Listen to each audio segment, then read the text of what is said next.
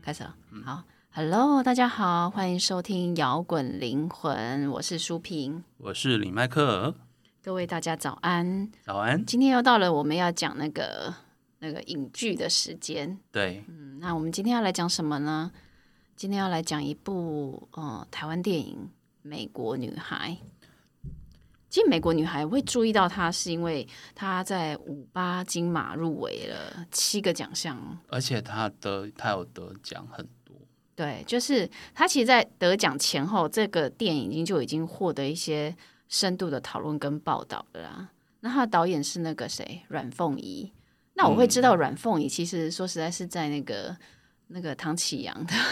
podcast 的哦、真的，他有受邀去那个，对他有去受邀去访问，然后其实呃，唐启阳在他的 YouTube 的会员区有提到这个这部电影，所以我才、嗯呃看 Netflix 上映的时候就哎马上就看这样子。那其实这个导演阮凤仪这部电影是他的第一部的长篇的影视作品，因哦为，他他是算很很年轻的，很新的导演啊。对，他之前是都是那个指导那种短片，就是类似可能就是公司的人生剧场或学生剧展那种比较半小时左右的，对，就是短的这样子。那嗯长片就是像一两两个小时的电影这样子。嗯，那他的第一部就是这一部《美国女孩》就，呃长篇的作品就获得金马五八的最佳新导演奖。那这个这部电影《美国女孩》就是以她自身的成长历程所改编的电影，这样子。哦，原来是这样，嗯，所以她这个其实有点像自传式的电影啦，我觉得。呃，就是描述他自己跟妹妹，还有跟着妈妈原本到美国生活嘛，然后爸爸一个人在台湾，然后奔波两岸养对，家。好啦，反正这部《美国女孩》其实就是在讲她，呃，妈妈离癌之后，他们就中断了美国生活，被迫重新回来台湾，重新融入台湾学校跟社会，然后又碰到了 SARS 风暴，对，所以这部电影就是她的，应该是说成长的自传式的电影就对了。其实讲到 SARS，我就觉得它很巧妙，嗯因为它刚好是在我们现在遇到 COVID COVID nineteen 疫情的时候，嗯，然后来去用以前 SARS 的经验，然后让我们有一个呼应，也就是说我们会有感触啦。就是一样是疫情的那种感触。对，同样是疫情的当下，对对，所以他的电影背景是设定在二零零三年的台湾。嗯我相信那一年对很多台湾人来说都是非常深刻的一年，对啊就是人人自危的 SARS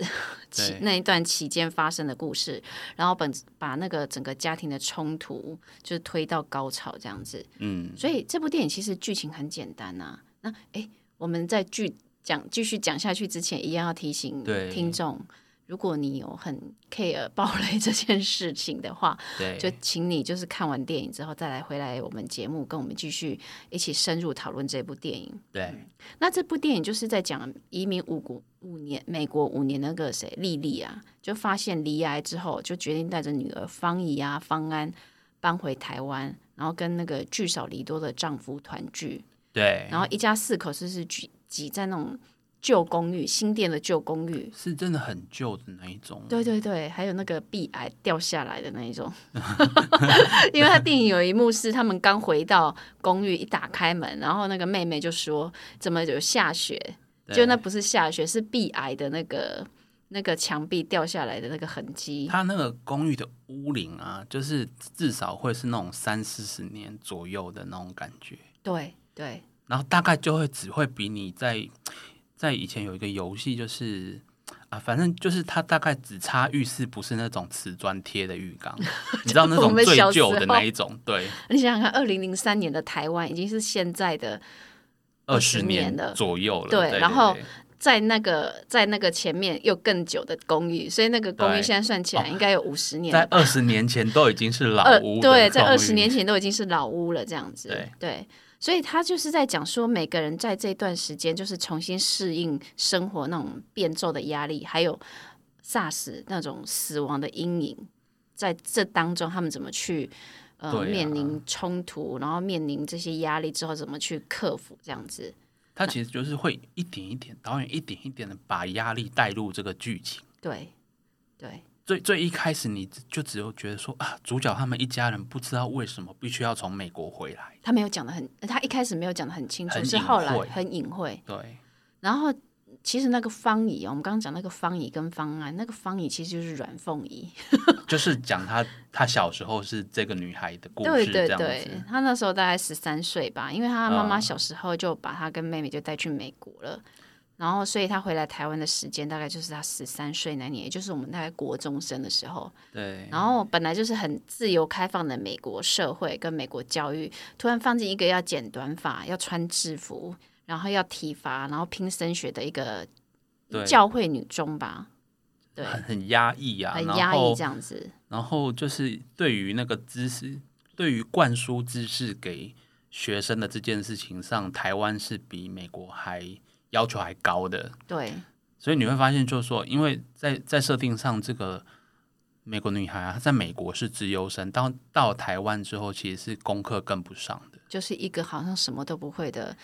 后段班的学生啊呢、有一点这种对倾向，会对就是可能同才就是会有点看不起她的对，那因为种其实感十觉。三岁是我们青少年的时期啊，对，所以在那种就是狗不理的中二时期， 狗不理，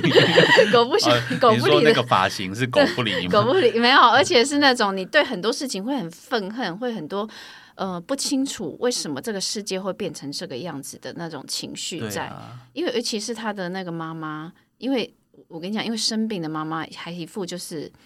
反正我要死了。的那个样子，所以他的内在一定会有一种觉得，为什么大人凭什么自私的决定这么多事情？嗯，然后为什么父母的爱会这样子的，好像有点情绪勒索的感觉？因为当你的妈妈都一副反正我就是要死的那个样子的时候，你一定会有很多的疑惑其跟实小孩愤子怒。是会不知道怎么处理的，对不对对，所以他跟妈妈的关系就会像那种闷烧炉，你知道吗？呃 压就力是锅闷烧了，这样蹦蹦每蹦蹦天蹦。每天也不是冷战，但是就是一直觉得对彼此有不满，对然后一直酝酿，一直酝酿。对啊，所以从他得知到妈妈呃的离癌化疗，然后一直到父母亲的争吵，还有。学校的不适应，这些都是一些文化冲击，然后一直到他妹妹可能就是得 SARS 的那种焦虑，所以其实他每一个情节都是那种考验家庭的那种压力锅。对，所以我觉得这部片它虽然没有八点档那种连续剧的那种很夸张的情节，可是每一场的那种冲突爆发，其实都让人家感同身受。他他里面的情绪，对，就是因为他们不是八点档那种夸张式、戏剧式对的情绪表现，他反而更贴近我们生活中的这种感受。对，那结局也没有很狗血 啊，结就局好像就很淡的感觉，很小人物生活 很啦，对，就很小人对物生活这样子。就我就像我们一般人，其实在家里跟我们自己的父母，或是跟我们的兄弟姐妹，通常啊，如果不是处的好的，大概也就像电影里面这种，就是嗯彼此有一些小小的不满啊，然后又不好意思说出口，然后嗯，就是可能在一些事情上才会累积吵出来。对对，对。不过他在片中不是有一有一有一段就是导师要方怡参加演讲比赛吗？对我然觉后得导师很有智慧，对，然后但是他要在演讲稿中写，要他要他要他在演讲稿中写出到底是呃妈妈的对妈妈的真心话。然后后来方怡的同学不是看到方怡写说不想要成为妈妈，然后那个同学问他说：“你到底是在气妈妈什么？”嗯，其实你知道吗？在看到这一段电影的时候，因为可能因为电影看多了，我们就会脑补后面的梗，可能会有个桥段，就是妈妈看到妈妈听这个演演讲讲，然后崩溃，然后带来电影的高潮。可是没有 想到，演讲稿是后来是被爸爸发现嘛，对而且爸爸也说出了，只要如果女儿回美国会比较快乐的话，那做爸爸就会尽力去完成。爸爸真的很很那个欸牺牲式的那个亲情奉献欸呢。对他啊，说：“我就算那个破产，我我也让你回去美国啦。啊如果你真的那么想回去的话，对，可是呃，这这个反而让方怡开始怀疑自己的坚持是不是对的。嗯，对，因为这个没有公开演讲稿，因为就好像那种就是国墨化那种留白的感觉，嗯给观众想象，因为他没有刻意去拍出那种全家福大和解的场景。就我们刚讲的结局没有很狗血嘛，所以结局也没有我们想象中的也不是 happy ending。就演讲稿讲出来，对，然后父然后全家抱在一起哭的那种痛哭流涕的画面但，他没就有是没有，对、就是有似乎解开一些最严重的心结，对，然所以后就是彼此就是心里知道这样子。对他就是你知道，他后面到结尾的时候是有一些戏，比如说掏耳朵的戏，然后或者啊对是去开门，妹妹妹回来了嘛，去楼下迎接，就是没有很多余的对白，然后就是一个很对简单的镜头啊、动作啊。但是其实我们就可以看出他的心境跟他刚回来的时候已经不一样了。因为他其实他请妈妈帮我掏耳朵，其实就是一种我敞开我的心胸，对我愿意面对你了，对我对我对愿意给你这个我们彼此这样对，私密的空间。呃，对啊，你不你不觉得有时候像现实生活里面和解不一定会发生在那种很戏剧化的事件吧？其有实时候就是一种潜移默化的改变而已。这种常常发生在那种父母跟子女之间的冷战，对或者不用不一定啦，不一定是上对下，有时候对可能是平辈或是夫妻。对，有时候手足，其实你愿意讲主动开口一句话，其实就是嗯破冰的开始。对，就像剧中不是有一刻那个姐妹方怡跟方安还在为那个带钥匙这件事情在怄气嘛？对呀、然后下一个镜头就是他们两个坐在路边同仇敌忾， 这边拉手勾勾这样子。嗯然后母女在上一，这就是可能还在争吵，说互相骂你去死这样子。下一刻，那个爸爸要打他的时候，他又扑上去说哦对啊不要打他，他们这不就是一般现实家庭会发生的身为吗？母亲的 DNA 还是在保护孩子这样。对对对，所以这些冲突就很生活化，你知道吗？就很写实，太自然了，自然到这这部电影不像一部电影。我我我 我在看的时候，我是觉得说，它其实就是比较贴近于公式的人生剧展系列。对，就很真实人生这样子，对然后情节就跟日常生活般一一样，所以你知道观众就很容易带入那种感觉，对很可以快速的融入那个剧情当中。即使啊，你没有经历过那个年代，像我们都有经历过 零零三年、呃 SARS 那个年代，你还是会对那种那种亲人之间的争执啊，然后对于那种死亡的害怕跟焦虑，还是会感同身受。对，不过不过那个年代的疫情跟这次还是有点不太一样。对，还是不太一因为那个样年代的疫情在世界上其实是局部的，嗯，比没有较没像有是亚洲，没有的全全球对扩散开来，而且疫而且情很的快消退非常快，对，它就是突然就哎、就突没然就有没有了了，对就没事我了，记得才几个月而已，这样就是子。你都要紧张半年而已。对这样对，所以嗯，所以我我觉得这部电影它就是它很厉害的，就是它没有很高潮迭起的那种冲突剧情，但是可以让你好像刻在心里面的那种感对觉。然后其实里里面我们也可以讲讲，就是方怡她对美国的的疫情作用吧，嗯，因为她可能一来是她她的朋友在美国，然后她在美国也喜欢上马这种动物，嗯，她很喜欢骑马时候那种好像一切都不重要的感觉，骑马带来的奔放自由的感觉。对，好像她在马上就是不受拘束，嗯，然后，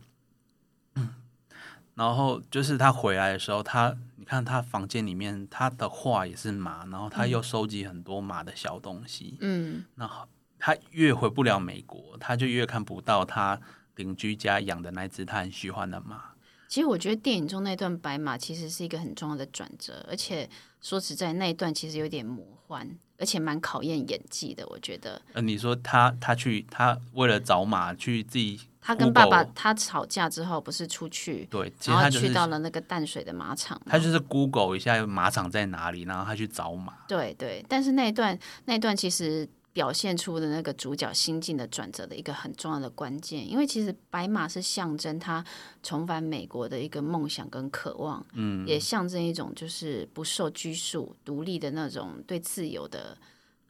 渴望这样子。然呃，后，但是他套上他帮白马套上那个对。那叫什么马鞍吗？还是就是我们我我不那个确定那头个的叫什么，但我统称它叫马具好了。对马具？它要把它套到马的头上对，你才能牵马出去嘛。对，但是他套不上去，对那个啊套不上去的那个过程，让他很崩溃，然后让他有一点就是象征他的梦是碎了，就是象征说现实是不尽人意的。然后以他现那个年纪，他是没有办法去掌握。对，就是象征小女孩在那一瞬间就长大了。你说她长大了也好，你说她妥协了也好，接受现实，啦。对，对那其实不就象征我们的生活吗？我们只有在比如说走过了或经历一种破碎、妥协之后，你去练习接受理想跟现实的差距，你才会真的懂得对当时我们在做什么这样子。对，对啊，其实我我有看到就是这部片的那个就是访问，嗯，就是专访演员，那演员包含就是女演女儿的这一个，然后还有演爸爸的演员，然后再加上导演。对，然后他们聊到整部片，他们觉得最难拍的就是这一场，就是马的戏吗？方怡对着马独白，然后最后还要情绪到哭的这一点，对，因为连这个就是演这个方毅的演演员他自己都说了、啊，嗯就是说其实他他这边也很难，因为他没有其他演员，人类的演员跟他对手，没有人帮他堆叠情绪，嗯，他只能自己去去想象，对，然那后个情绪的堆叠，来让自己到那一个可以哭的点。对哦，对 OK，那所以其实导演也是等等到他酝酿出来之后，赶快 take，赶快拍，对。对其实那一段其实真的蛮难的，不过这对演员是新手演员啊，其实他真的还蛮厉害对，的。以新手这样子吼、可以对哭戏哭的那么自然，算蛮厉害的。对，真的，而且他他就是我看他的演法，就是会让人有一种，哎、他真的是那种从九宫回来的人，从九宫回来什么意思？国外就是九宫，就是它是一种，它是跟这个当下影呃当下那个台湾的那个文化有点格格不入的感觉，他都有演出来。嗯嗯，对就是那种冲突文化的冲击啊，然后对那个有点水土不服的感觉，他都有对，他都有演出来了。哎他也不是高高在上看不起你，他就是找不到归属，对，他就是不一样的世界那种感觉。不过他最后结局给我们的感觉就是他已经开始在台湾这个土地生根发芽的感觉，对有点像地瓜一样开始长了。 就是我觉得最厉害就是他接受了，所以所以说为什么白马那一段非常重要就对了。嗯，对啊，当他接受跟理解了之后，他才发现，哎，其实父母亲已已经做到他们能够做到的最好的，因为他其实在整对部啊片看到，我们其实很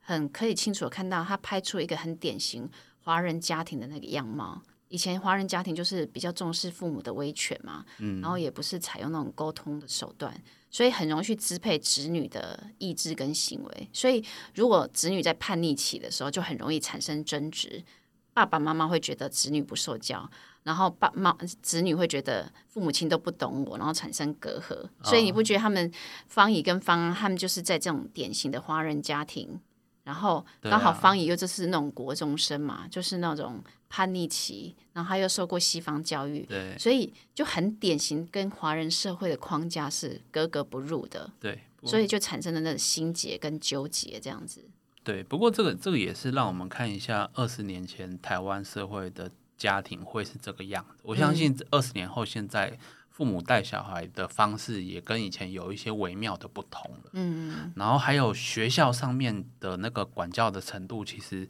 在二十年后的现在跟当初也是不太一样了。对啊因为对啊因为其实现在我我知道是应该是很少会有法禁这件事情。嗯，然后也没有体罚了啦。因为其实二二十年前的体罚这件事情还被常被拿出来讨论，但是现在的教育现场已经不太会有体罚呃的这我哦现件在事情体了，罚好像会被觉得是很严重的事情，不是很严重，是非常严重，就是不行。对，就是不行就对了，对对，因因为他们那个剧中还有家长会的时候，就是说对还有家长会主张那种就给他打，尽量打， 不打不成器。不过我觉得那一段当然对是有点夸张了，但是我觉对得他是要凸显妈妈在得知女儿在学校受到排挤的时候，她不像一般华人就是。讲一些场面话来打圆场，或嗯者是会直接在别人面前教训小孩，给人家外、哦，外对，一给般外华人人会这样。对对对对，他反而是用比较激烈的言辞让其他家长难以下台。所以其实你不觉得他其实是要表现妈妈的性格跟女儿其实不是一样的，他们其是实很像的。所以他们两个为什么冲突会那么多？因为他们很他相们太像，像了。嗯对，所以冲突不断嘛。所以就是他就是要凸显一种原生家庭的课题，因为其实原生家庭这种事情，就是大应应该也是大家很纠结的、很在意的课题吧。对啊，对啊，尤其是当我们再去思考我们是谁，我们去我们的价值是什么时候，其实你会发现，走到疗愈的背后，很多东西都会指向原生家庭，所以这好像就是我们华人社会共同经历的业你力的吧。你的很多问题可能就是小时候的被教养的方式对，所，而呃是种下那一个种子，种下那个因，然后我们对现在就要承受那个果，所以对我们这个原生家庭课题就好像是我们华人东方社会集体要经历跟穿越的。所以我觉得《美国女孩》这部电影有一点像时光机，你知道吗？它就是嗯把大家带回到二零零三年，然后进行一种跨时空的家族排列治疗，你知道吗？嗯然后就是你去看这部电影，你会好像在经历一场疗愈的过程。对，对所啊以你疗愈原生家庭问题，就会疗愈你生命中面对其他问题的状况。，对啊，反过来也是这样。对，没错。对，然后方怡就选择，呃，就是导演啊，就是用二零零三年那个很关键的一年，然后对很多台湾人也是一个很深刻的一年，用妈妈得癌症的阴影，然后然后来改写全家生活模式跟价值观，然后就用一个女儿的角度去看妈妈，嗯用一种青少年懵懂的角度来看死亡这件事情，因为真的很。很青少年的，欸有时候我在看那个我在看那个电影的时候啊，就是你会觉得这个还不不知道是因为我们是已经中年了嘛，来对看青少年讲那些话的时候，你就会觉得很中二， 很中二，就是一个爱抢饭票的小孩这样子。呃就就那个是年纪就会这对，样啊。就那个年纪，哎就呀是你会责怪谁都没做好，责怪大人，责怪爸妈，然后就是也没有办法接受。我觉得是那个年纪的孩子是没有办法接受大人手足无措的。对啊，对他，不过因为我觉得他从同学的提问之后，他才明白一直以来那种莫名的愤怒其实是什么，其嗯实是、他其实是一种对母亲的失望，嗯他对大人的无能是无法接受的耶。我们回想小时候，我们是不是有时候常常会责怪爸爸妈妈做的不够好，然后爸爸妈妈都不够勇敢？其实是因为我们对于大人的手足无措是无法接受的。对，但其实大人也是人呐、对你对想想那个时候，你看的大人其实就跟你现在的年纪可能也差不嗯多而已。对啊，所以当同学说，你要那个年纪的人只能接受同学讲的话。当同学说，如果这已经是他做的最好的了呢，他才愣住了，他才对啊开始去长出阅读父母的不同的角度，嗯去接受这个已经尽力的母亲，接受对他来讲已经是最好版本的妈妈。嗯，对，很意外，那同学其实还蛮成熟的。对， 我不知道为什么是用同学角度讲来讲，而不是用那个导啊师的角度去讲这句话。对对，但是但是我觉得他可能也是要表现说，因为在那个年纪的孩子只能接受比较能够接受同学同才的话语，啊、对，所以他才用呃同学的角度去讲出这段这一段对白。好，其实我们在看这部电影，你会觉得说，其实我们也是在，呃，很多时候啦，对原生家庭的课题之后，就是真的走过了之后，你才会去理解，并且去做到和解，然后你原生家庭的创伤，你才会被疗愈。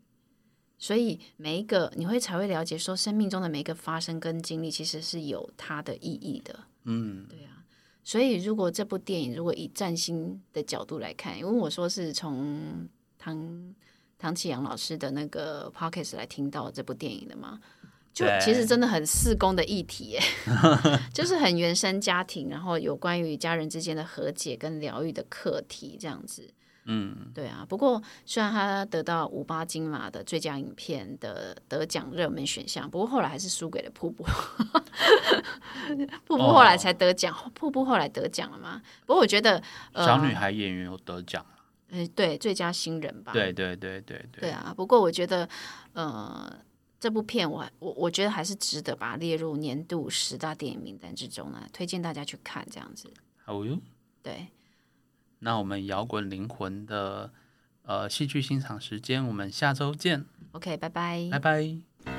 最后的最后，感谢大家收听我们的节目。如果你喜欢我们的节目，欢迎到 Apple Podcast 或 Spotify 订阅我们的节目，也别忘了给我们五星评分、留言鼓励哦。五星五星。明天又是上班日啦，让我们大家一起坚强的面对吧。我我们下周见